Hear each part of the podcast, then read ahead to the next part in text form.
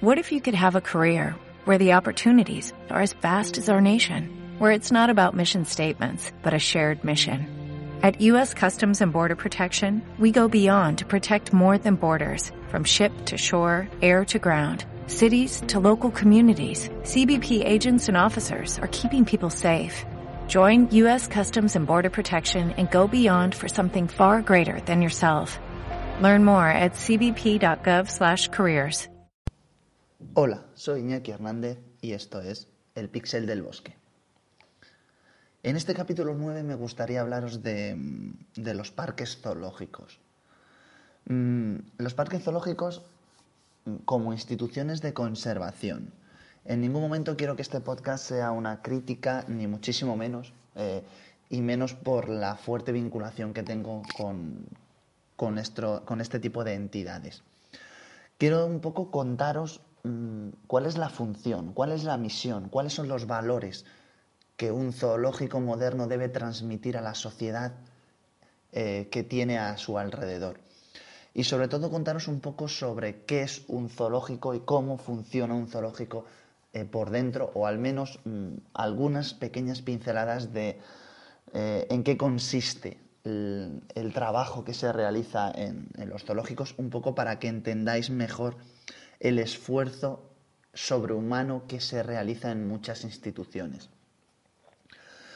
Mm, para entender primero qué es un zoo, mm, os voy a hacer una pequeña definición, que en este caso pues, eh, es una definición que, que, podemos encontrar en Wikipedia, me ha parecido bastante apropiada. Dice que un jardín zoológico, un parque zoológico, es una institución en la que se exhiben animales dentro de recintos expuestos al público y en los que también se puede, pueden ser reproducidos. Eh, el término zoológico se refiere a la zoología, al estudio de los animales, eh, que deriva del griego zo, animal, y logos, estudio. Mm, de tal forma que, bueno, eh, el primer zoológico fue el zoológico de, Londres, que abrió sus puertas en 1828 y que superó los mil, mil, especies. Mm, la verdad es que los, los zoológicos modernos tienen mmm, cuatro pilares básicos. La conservación, la educación, la investigación y la recreación. Siendo la recreación, mm, digamos, la parte que el público en general más ve, puesto que se trata eh, de ofrecer a los animales mmm, las condiciones de vida, o sea, las instalaciones más parecidas a lo que sería su hábitat natural.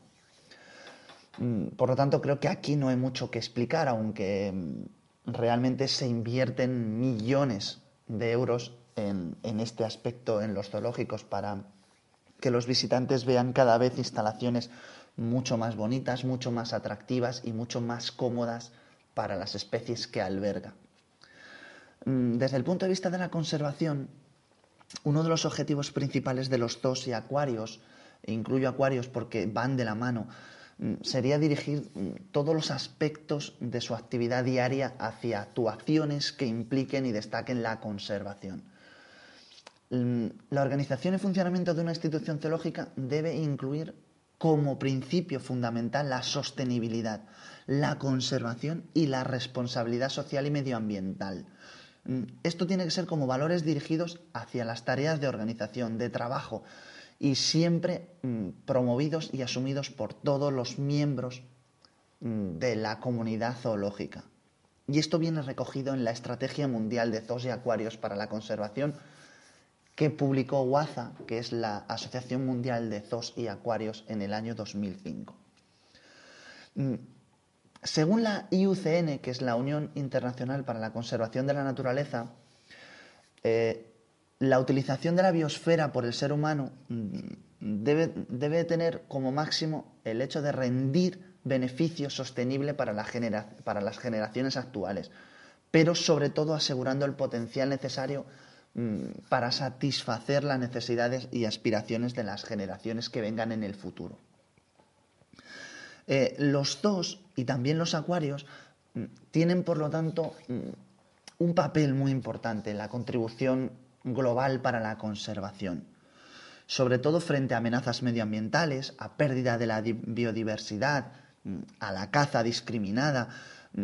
Mm, los zoos y acuarios serían entonces instituciones que tienen, además de una larga tradición en la actividad de conservación, tanto en la fauna ex situ, es decir, fuera del hábitat natural, como en la conservación in situ, es decir, los proyectos que llevan a cabo estas instituciones en el mismo lugar donde se reproducen las especies. Gracias a esta labor que realizan los zoológicos y acuarios se ha conseguido que algunas especies de animales se salven de la extinción. Y esto es el punto vital que tiene la conservación para los zoos y para los acuarios. Los zoos y los acuarios participan en múltiples programas mm, de cría en cautividad. En el caso de España participan en, programas europeos de cría en cautividad que forman parte de planes globales para el mantenimiento de poblaciones eh, sostenibles. Y la cría en cautividad mm, tiene que tener un objetivo que sería el de la posterior reintroducción en su hábitat natural. A veces no es suficiente y, por lo tanto, al menos lo que se busca es que haya un banco genético lo suficientemente amplio y manteniendo la pureza de las, de las especies. Eh, la cría en cautividad mm, tiene además la función eh, de, que estos animales participan en programas de conservación y permiten a los zoológicos intercambiar eh, especies y por lo tanto mantener siempre mm, la pureza, de, la pureza y la no consanguinidad de, los individuos o de los ejemplares que, albergan las distintas colecciones. Otro de los puntos fuertes mm, que tiene eh, la conservación y que os quiero comentar en el caso de, Europa serían los programas de cría en cautividad. Eh, siempre estamos hablando de conservación ex situ, había dicho que conservación in situ es la que se realiza dentro de los propios zoológicos, mientras que conservación in situ sería la que se realiza en el propio hábitat de la especie.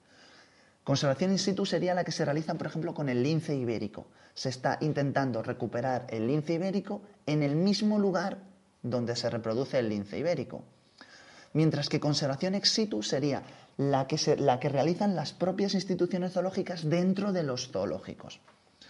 Mm, la principal aportación de los zoos y acuarios en la conservación de la diversidad se da a través de la participación de programas de cría en cautividad, normalmente de especies amenazadas.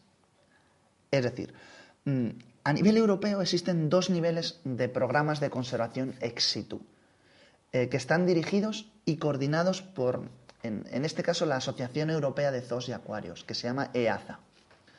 Uno de los programas se llama EEP, que se llama European Endangered Species Program, Programa Europeo de Especies en Peligro. El EEP sería el programa europeo más intensivo de manejo de una especie eh, que se mantiene en parques zoológicos.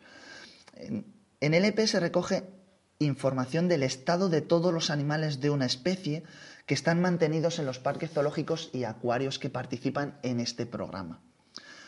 Mm, para el EEP se elabora un libro genealógico y se realizan análisis demográficos y genéticos y además un plan para la futura gestión de la especie.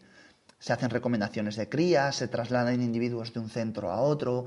Mm, digamos que en el EEP se lleva a cabo una rigurosa gestión genética a través del conocimiento de las líneas sanguíneas, lo que va a permitir mm, establecer recomendaciones sobre el intercambio de animales entre las distintas instituciones participantes, con la finalidad siempre de maximizar su potencial, es decir, de tener siempre ejemplares lo más puros, sanos y no consanguíneos posibles.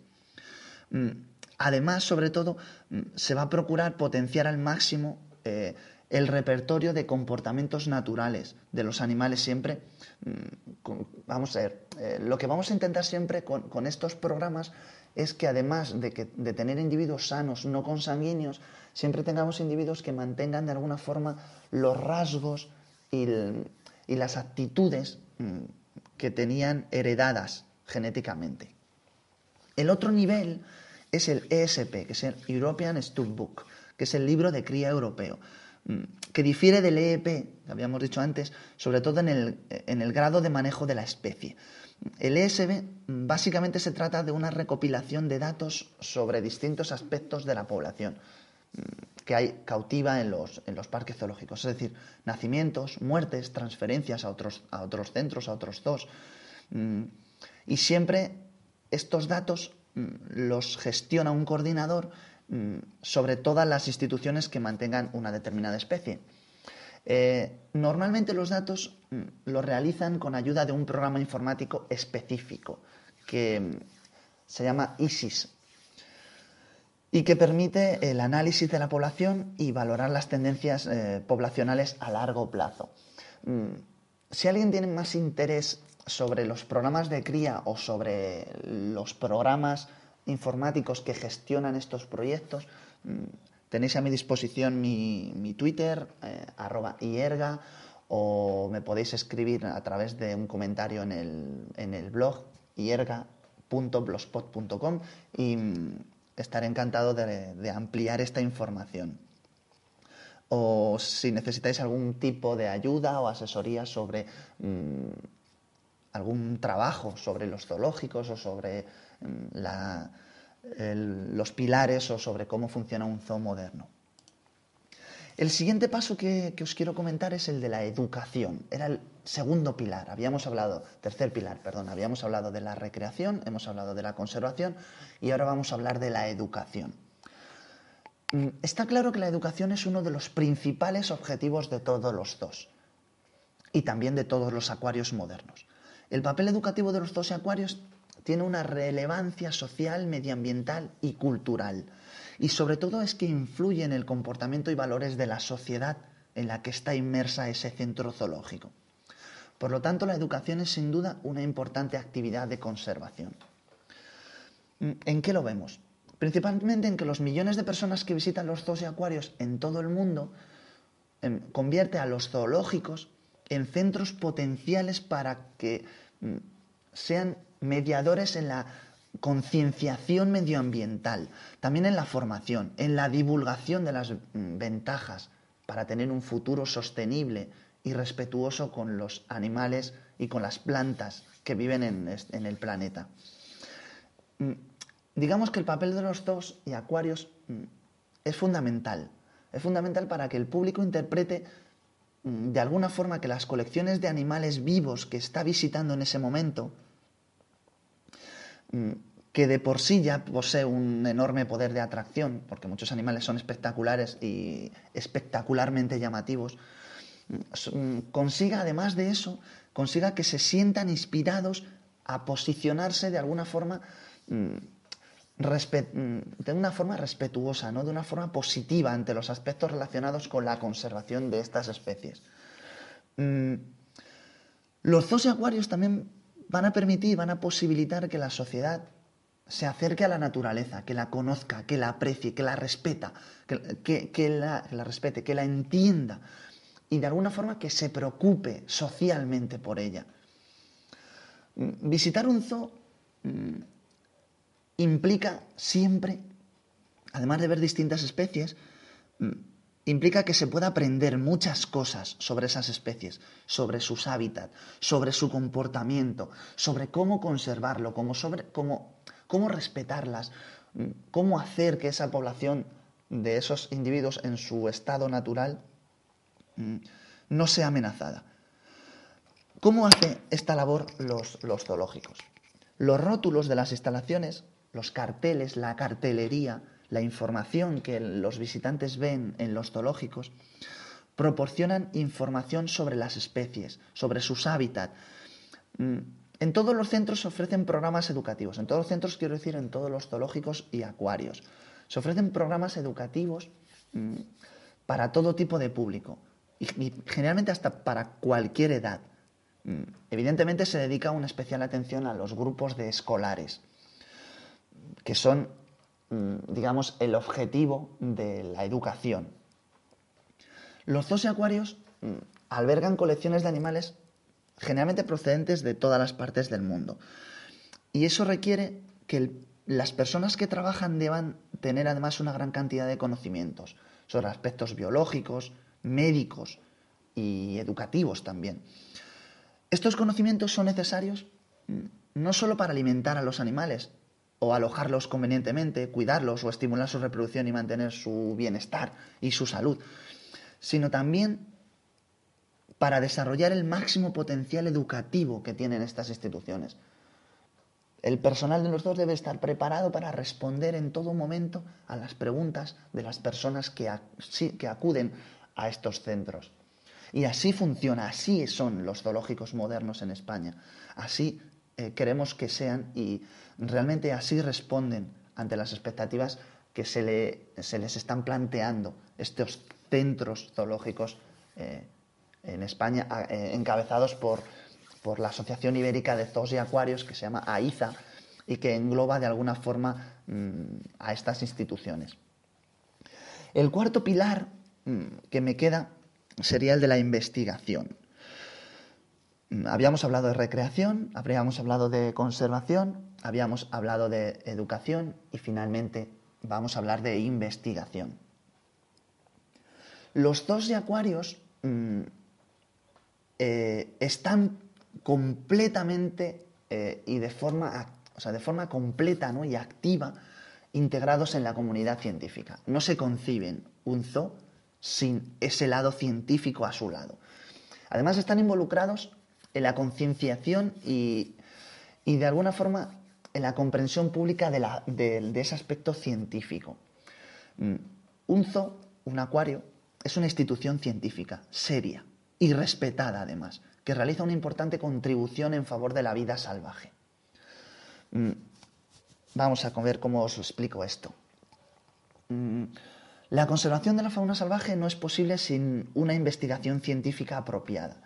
Los zoos y acuarios mm, son instituciones que están integradas dentro de la comunidad científica y que además contribuyen a la investigación eh, orientando hacia la conservación.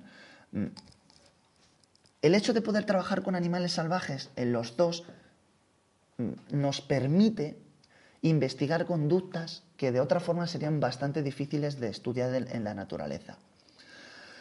Aunque es cierto que no se dan las mismas condiciones que en estado salvaje, porque generalmente no es el mismo alimento, porque evidentemente no es el mismo territorio, porque no se dan las mismas condiciones de emparejamiento. Habitualmente mm, hay una pareja y el macho elige a esa hembra porque no tiene otra. Pero de alguna forma esto no impide que se puedan realizar estudios científicos que de otra forma mm, serían bastante difíciles de llevar a cabo. Mm, la investigación en los dos y en los acuarios abarca muchísimas disciplinas. Anatomía, morfología, ecología, etología, genética, nutrición, fisiología, mm, biología de poblaciones, medicina veterinaria, taxonomía, etcétera, etcétera, etcétera. Y además estudian distintos campos como el bienestar animal, la reproducción, cómo envejecen las especies o los, individuos que están alojados en esas instalaciones, el comportamiento a la hora de, la comida, las enfermedades, mm, se trabaja sobre enriquecimiento ambiental, sobre manejo de poblaciones, sobre evolución, sobre taxonomía, sobre biología, sobre genética. La labor científica de los dos acuarios se puede desarrollar a través de la investigación propia, dentro de los centros. Mm, pero también se puede hacer a través de la colaboración con instituciones eh, dedicadas a la investigación. Aquí generalmente se recurre a, centros de investigación muy, muy, importantes o también a universidades. Mm, los dos aportan la experiencia científica, los ejemplares, es decir, los especímenes o muestras o recursos, y las instituciones dedicadas a la conservación, pues generalmente lo que hacen es aportar mm, su material humano y científico y tecnológico. De tal forma que los dos, en esos cuatro pilares, se convierten en instituciones con un enorme potencial que sirven de mediadores hacia esa tarea de conservación y de protección de, los distintos o de las distintas especies que, hay en el planeta. Si bien es cierto que no todas las especies eh, están en los centros zoológicos, pero es, verdad que la unión de, todos los zoológicos pues permite que mm, de alguna forma tengamos una, mm, un banco de especies a las que, a las que poder proteger mm, y poder sobre todo aprender de ellas. Las instituciones zoológicas, como antes os he comentado, se asocian eh, un poco por países, también por continentes, y existe una asociación mundial que se llama WAZA, que es la Asociación Mundial de Zoos y Acuarios, que de alguna forma engloba las distintas, eh, las distintas asociaciones mm, regionales. En Europa tenemos la EAZA, que sería la Asociación Europea de Zoos y Acuarios, y que tiene un nivel por debajo, que sería AIZA, que en este caso sería la Asociación Ibérica de Zoos y Acuarios. Y dentro de la Asociación Ibérica pues estarían los distintos eh, parques zoológicos que, conforman eh, o que están dentro del territorio español. Espero que de alguna forma mm, el mensaje sobre el gran trabajo, el esfuerzo y la dedicación que existen en muchos parques zoológicos os haya llegado. Y sobre todo espero que la próxima vez que visitéis un centro zoológico no solo veáis cómo se da de comer a unos animales dentro de unas instalaciones, sino que podáis captar la esencia de lo que se trabaja, de la dedicación, del esfuerzo, de la cantidad de recursos que hay detrás de muchos de los zoológicos que vais a visitar, o de prácticamente todos. A veces eh, necesitamos controlar los excesos que se producen en estas instituciones, pero es cierto que existe una corriente moderna que mm, está desvirtuando y desvalorizando el trabajo que se realizan en estas instituciones. Es por esa razón por la que me he dedicado a, me he decidido, mejor dicho, a, contaros eh, un poco sobre qué son los zoológicos en este podcast. De nuevo insisto en que espero que la próxima vez que visitéis un zoológico mm, seáis conscientes del enorme esfuerzo que hay detrás de estas instituciones dedicadas a la conservación, a la investigación, a la recreación y a la educación. Nos vemos en el próximo capítulo, mm, que sería ya el capítulo 10. Eh, de nuevo, muchas gracias por, los buenos comentarios que recibo a través de las distintas plataformas donde alojo el podcast y eh, espero seguir compartiendo con vosotros mm, trocitos o píldoras de conocimiento. Muchas gracias. As a new Western Union customer, you can enjoy a $0 transfer fee on your first international online money transfer. Send money to your family and friends back home the fast, easy, and reliable way. Visit westernunion.com or download our app today to get started, and your first transfer fee is on us. FX gains apply, not available for credit cards and transfers to Cuba. Services offered by Western Union Financial Services, Inc., and MLS 906983 or Western Union International Services, LLC, and MLS 906985.